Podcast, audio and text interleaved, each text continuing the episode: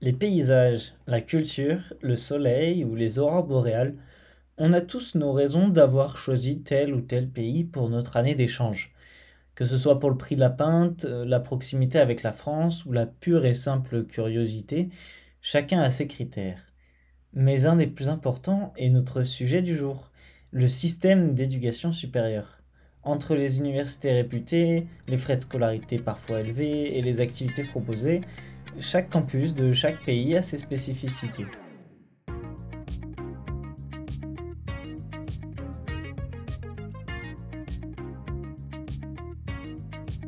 Vous connaissez peut-être trop bien l'enseignement supérieur français, alors dans cet épisode des quatre coins du monde, Axel vous emmènera de l'autre côté des Alpes, en Italie. Bonjour Axel Ciao Pour sa part, Maxine va nous parler du système américain. Hello Maxine Hello Et enfin moi, François, je vous parlerai du système irlandais. Mais tout de suite, c'est le Flash Info. On rejoint d'abord Maxine qui nous parle des images de plus en plus réalistes créées par l'intelligence artificielle. Vous avez sûrement déjà vu ces images sur Internet. Le pape François emmitouflé dans une grande doudoune blanche, Emmanuel Macron assis sur des tas d'ordures devant la tour Eiffel, ou encore Donald Trump en train de se faire interpeller par des policiers. Leur point commun, elles ont toutes été créées par une intelligence artificielle américaine appelée Midjourney. Lancé en juillet 2022 pour créer des œuvres d'art numériques, son fonctionnement est très simple. Il suffit d'écrire des mots-clés dans son moteur de recherche, comme par exemple Emmanuel Macron dans une manifestation à Paris, pour que l'intelligence artificielle génère une image correspondante très réaliste. Mais voilà, cette technologie entraîne des dérives, comme quand par exemple Elliot Higgins a publié sur Twitter les images d'une prétendue arrestation de Donald Trump qui n'avait en réalité pas eu lieu.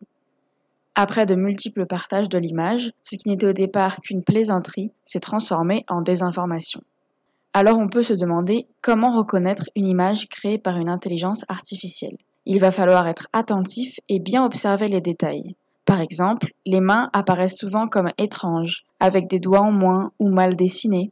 Ensuite, les arrière-plans sont souvent bâclés, avec des incohérences et des personnages sans ombre. Vous pouvez aussi faire une recherche d'images inversées, si elle n'apparaît presque nulle part ou dans des publications qui ne précisent pas sa source, il est probable qu'il s'agisse d'une image générée par une intelligence artificielle. Il faut donc rester vigilant alors que l'emploi des images créées par une intelligence artificielle est de plus en plus courant et peut alimenter la désinformation. À Bologne, plusieurs lycées ont été le lieu de manifestations. Axel, tu peux nous en dire plus? En effet, Maxine, à Bologne, ces dernières semaines, les occupations se sont enchaînées dans les lycées de la ville. Et ce n'est pas une nouveauté, mais un phénomène qui avait déjà eu lieu l'année dernière à la même époque. Les raisons?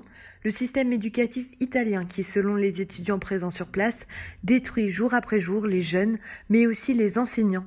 Les étudiants évoquent un malaise psychologique grandissant et un désaccord profond avec la politique gouvernementale. À l'heure actuelle, trois lycées sont occupés. Au lycée Minghetti, les jeunes en profitent pour organiser des groupes thématiques autour de l'antifascisme, de l'immigration ou encore sur les manifestations qui ont eu lieu en France. Ils ont également pris contact avec des médias et des ONG pour organiser des colloques sur ces thèmes et comptent écrire une lettre adressée au gouvernement avec leurs revendications. Toujours concernant les étudiants, si certains d'entre vous en Italie comptaient utiliser ChatGPT pour vos rendus scolaires, eh bien ce n'est plus possible. Le pays a décidé ce vendredi de bloquer l'intelligence artificielle sur tout le territoire. Dans son communiqué, l'autorité italienne évoque une impossibilité pour ChatGPT de vérifier l'âge des utilisateurs ainsi qu'un enfreint de la législation sur les données personnelles. Ils expliquent également que le robot a subi le 20 mars une perte de données concernant les conversations des utilisateurs et les informations relatives au paiement des abonnés aux services payants. Et toi François, quelles sont les actus en Irlande? En Irlande, alors qu'on sort à peine d'un hiver froid, l'interdiction d'expulsion de locataires est levée par le gouvernement. Depuis le 28 octobre dernier, il était effectivement interdit pour les propriétaires de logements d'expulser leurs locataires, une mesure exceptionnelle. Là où en France, le principe de la trêve hivernale est bien installé, il est tout nouveau en Irlande, pays qui favorise beaucoup les propriétaires. Le parti socialiste Sinn Féin a dénoncé l'irresponsabilité du gouvernement en proposant d'étendre cette mesure. Mais le vote n'est pas passé. En tout cas, en France comme en Irlande, la fin de la trêve hivernale en pleine inflation risque de faire gravement augmenter le sans-abrisme. À propos d'inflation, le Harmonized Index of Consumer Prices a annoncé que le taux d'inflation aurait baissé. Selon leurs estimations, il passerait de 8,1% en février à 7% seulement en mars, une légère baisse de l'augmentation des prix qui laisse espérer un retour à des prix raisonnables dans quelques mois sur l'île d'Émeraude. Ce tour d'horizon de l'actu terminé, il est temps d'aborder le sujet de cet épisode du podcast, les différents systèmes d'éducation supérieure. Aux États-Unis, on a tous en tête l'image des énormes campus américains remplis d'étudiants endettés pour les 20 prochaines années de leur vie. Ça se passe vraiment comme ça, Maxine Alors oui, François, c'est vrai que les études aux États-Unis, eh bien, ça coûte cher.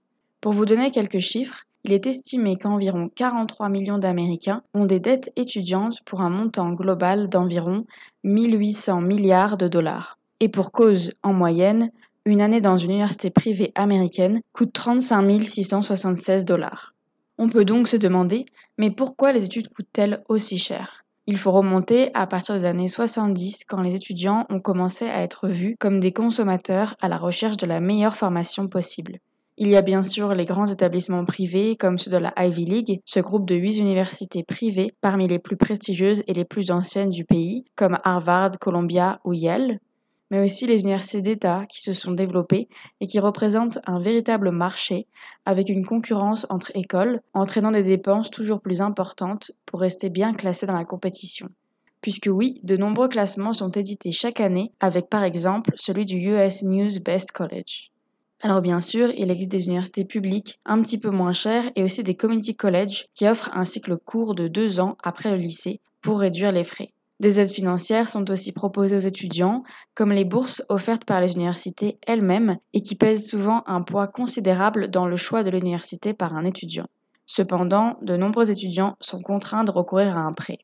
La dette étudiante aux États-Unis est donc bien présente et pose un vrai problème auquel le président Joe Biden a promis de s'attaquer. Une de ces mesures phares, l'annulation d'une partie de la colossale dette étudiante. Fin août 2022, il a annoncé effacer 10 000 dollars pour les emprunteurs gagnant moins de 125 000 dollars par an et 20 000 dollars pour les anciens boursiers. Mais voilà, la justice a bloqué la mise en œuvre de ce plan après avoir été saisie par plusieurs États républicains et deux étudiants non éligibles aux 20 000 dollars de rabais. Maintenant, c'est à la Cour suprême de décider si cette mesure va être autorisée ou non. La décision est attendue avant la fin du mois de juin. Mais comment est-ce que ça fonctionne en Italie? Eh bien, en Italie, tout d'abord, il faut savoir que les universités italiennes, sur lesquelles je vais me concentrer pour cette chronique, sont parmi les plus anciennes du monde occidental. Par exemple, mon université à Bologne a été fondée en 1088, celle de Padoue a été fondée en 1222 et celle de Naples en 1224. Donc on a affaire à un système qui a des racines profondes. Depuis 1999, le système éducatif du troisième degré italien suit le système de Bologne qui est à peu près le même partout en Europe. C'est donc un système 3 plus 2 comme en France avec la possibilité d'obtenir une licence lauréat en 3 ans et une maîtrise lauréat magistrale en 5 ans. Généralement, et je le vois presque toutes les semaines à Bologne, après avoir obtenu leur diplôme d'une université italienne, les étudiants portent une couronne de lauréat verte, symbolisant la connaissance, qui est placée sur leur tête par une personne déjà diplômée et ils se baladent dans les rues de la ville en chantant diverses chansons. Il faut savoir que ce jour-là, si quelqu'un vous demande de porter un déguisement spécial, c'est la tradition d'obéir, donc vous êtes prévenu. Sinon, les leçons sont plutôt des cours magistraux dans des grandes salles, même s'il y a parfois des TD appelés laboratorio. J'ai rien de particulier à dire sur les enseignements, à part que les profs sont super sympas et compréhensifs. La seule chose qui change, c'est que les cours ne se déroulent pas toujours sur tout un semestre. Vous pouvez avoir des cours qui durent 10 semaines à raison de 6 heures par semaine, comme d'autres qui en durent 12 avec seulement 2 heures par semaine c'est pas forcément dérangeant, juste comme les, examens s'organisent différemment en Italie qu'en France, ça fait que dans certains cas les examens chevauchent avec des cours. En effet, en Italie, les examens ont lieu vraiment peu de temps après la fin du cours concerné. Ils ne sont pas organisés comme en France, une session pour les examens du premier semestre, une session pour les examens du deuxième semestre et ensuite en juin-juillet les rattrapages. Ici, il y a toujours une proposition de trois dates réparties sur une période de 4 à 6 semaines après la fin du cours. Les étudiants peuvent choisir à quelle date ils passent l'examen, sachant que choisir la première date laisse une marge d'erreur plus grande là où choisir la dernière date laisse aucune. Par exemple, moi j'ai un cours euh, d'architecture qui s'est fini mi-mars, on va dire, et du coup j'ai une date le 4 avril pour un oral une date le 9 juin et une prochaine date le 3 juillet. Et c'est à moi de choisir parmi ces trois dates laquelle me convient le mieux. Une fois l'examen passé, le professeur donne une note que l'on peut accepter ou refuser. Si on la refuse, forcément, ça veut dire qu'on repasse l'examen. Et pareil, si on repasse l'examen, ce ne sera pas mentionné dans le dossier, euh, comme c'est le cas en France avec la session 1 et la session 2. Les notes euh, en Italie vont jusqu'à 30. Donc en dessous de 18, on ne passe pas la classe, donc c'est comme si c'était en dessous de 10 en France. Et si le travail est vraiment bien fait, il y a même la possibilité d'avoir un 30 lode, qui veut dire 30 avec les louanges ou avec les honneurs. Généralement, du coup, comme je l'ai dit pour euh, mon exemple sur ma classe d'architecture, les examens sont des oraux, mais il y a aussi euh, des essais, c'est assez commun et parfois même on doit faire un essai, on le rend à la professeure une semaine avant la date de l'examen et sur la date de l'examen on fait un, oral où on présente notre essai. Donc euh, c'est les deux. Pour finir, et c'est la partie un peu fun de cette chronique, je vous laisse avec une anecdote particulière à Bologne. Ici, la plupart des cours ne commencent pas à l'heure indiquée, mais 15 minutes plus tard. C'est une tradition qui date de la création de la première université, donc en 1088, si vous avez suivi. Et à l'époque, à l'heure des cours, une cloche sonnait en haut d'une des tours de la ville et 15 minutes, c'était le temps pour que les élèves fassent le trajet entre chez eux et l'université. Donc voilà, c'est une tradition qui est toujours appliquée par certains euh, professeurs aujourd'hui François, toi, tu nous en dis plus sur l'Irlande. Eh bien, Excel, au pays de la Guinness, on a une éducation supérieure de haut niveau et plutôt libre. Portée par des universités réputées comme Trinity College ou l'Université nationale d'Irlande à Galway, l'enseignement supérieur n'est certes pas aussi accessible qu'en France.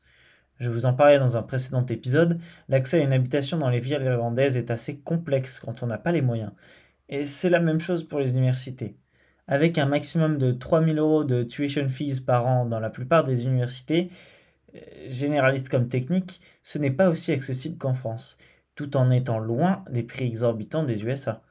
En ce qui concerne les étudiants en Erasmus, par contre, il suffit de payer vos frais d'inscription de votre université en France, ainsi que la contribution à la vie étudiante et du campus. Pratique, non?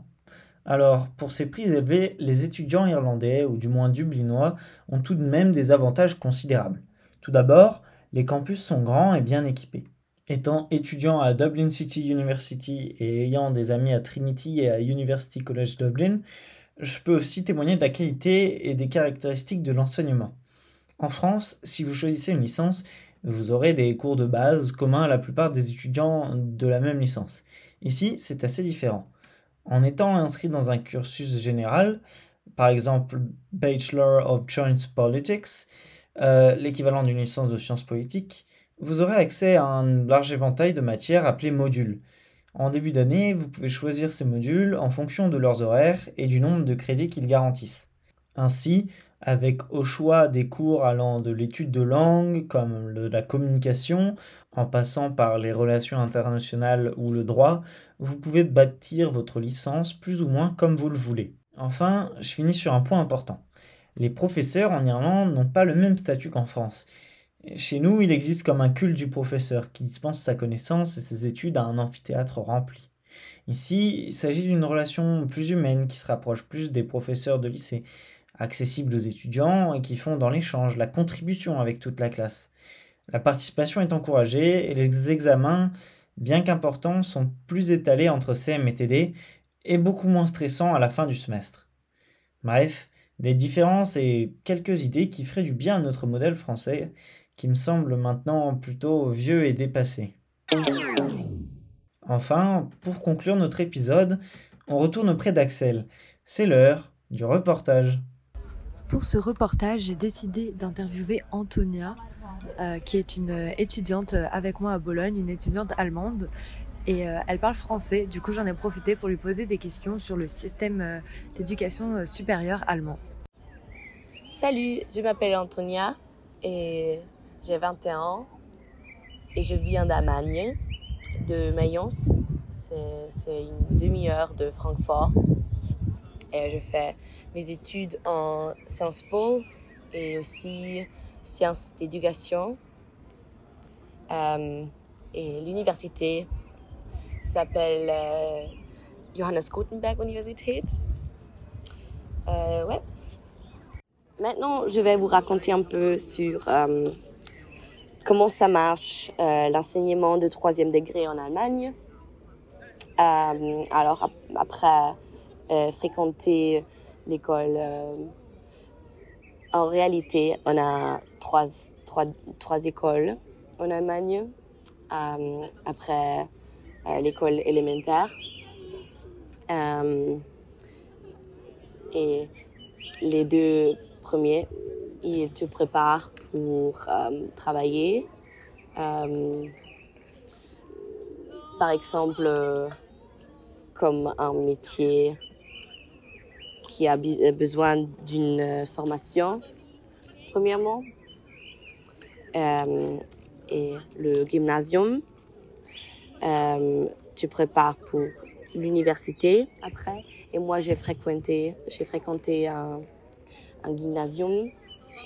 Et alors, j'ai fait un gap year après le lycée. C'est, c'est une année après le lycée quand tu peux faire ce que tu veux. Moi, j'ai fait un au euh, en Sicile, à Italie, euh, pour, pour, pour améliorer mon italien. mes amis, par exemple, sont allés à Pérou pour aider une organisation une organisation d'éducation là. Euh, ouais. Et beaucoup de gens euh, font ce semestre ou ce, année euh, dans un autre, autre pays, autre pays. alors quand tu fréquentes un lycée, tu te prépares pour l'université après, normalement. Et maintenant, je vais parler un peu de comment ça fonctionne euh, l'université, le système universitaire.